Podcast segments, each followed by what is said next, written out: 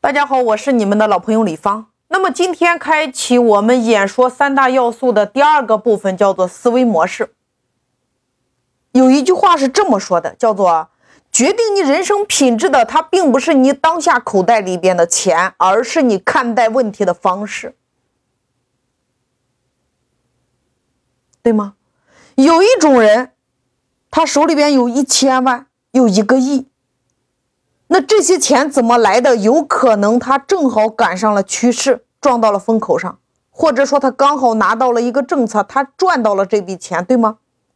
但是并不代表这个人就拥有富人思维，对吗？他的财富有可能是因为机遇，但是你会发现，他一旦这些钱消化完毕，基本上他就回到了原始的状态。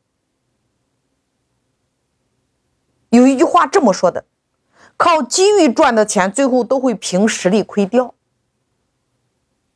对吗？但是也有一些人，他虽然当下没有钱，但是他拥有富人的思维。你会发现，他赚取财富只不过是时间的问题。所以说，你现在你当下口袋里边有没有钱，并不能够决定你究竟是富人还是穷人。核心在于你是穷人的思维还是富人的思维。决定了你能够成为什么样维度的人。那今天我们就来剖析一下。既然思维模式这么重要，思维模式决定了我们人生的结果，那我们怎么来调整我们的思维模式，能够让我们从穷人的思维、从普通人的思维演变成为高手思维、富人思维？我们如何来提升我们看待问题的高度？拿到我们想要的那个结果。那今天上午，我先来问大家一个问题，每一个同学都要回答的。第一个问题：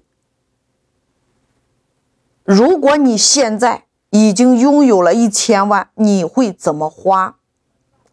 大家把这一千万怎么花？每一个人给大家一分钟的时间，认真的写一下。一会儿大家可以发言告诉我，你如果是在会员群里边，你直接发到会员群里边；如果你是在音频的下方，你可以发到本条音频的下方，认真的来写。你写完了，我们大家再来继续来剖析。就是现在当下，你已经拥有了这个一千万，每一笔钱你给我写清楚它的开支去向，你怎么花的？写一下你的花钱，你怎么把这一千万花出去的？认真的写。你只有认真的想一下，写出来。你现在已经拥有这一千万，你会怎么花？每一个人畅所欲言。今天的这一节开场课，我就是想听听大家，现在你已经拥有一千万了，怎么花的？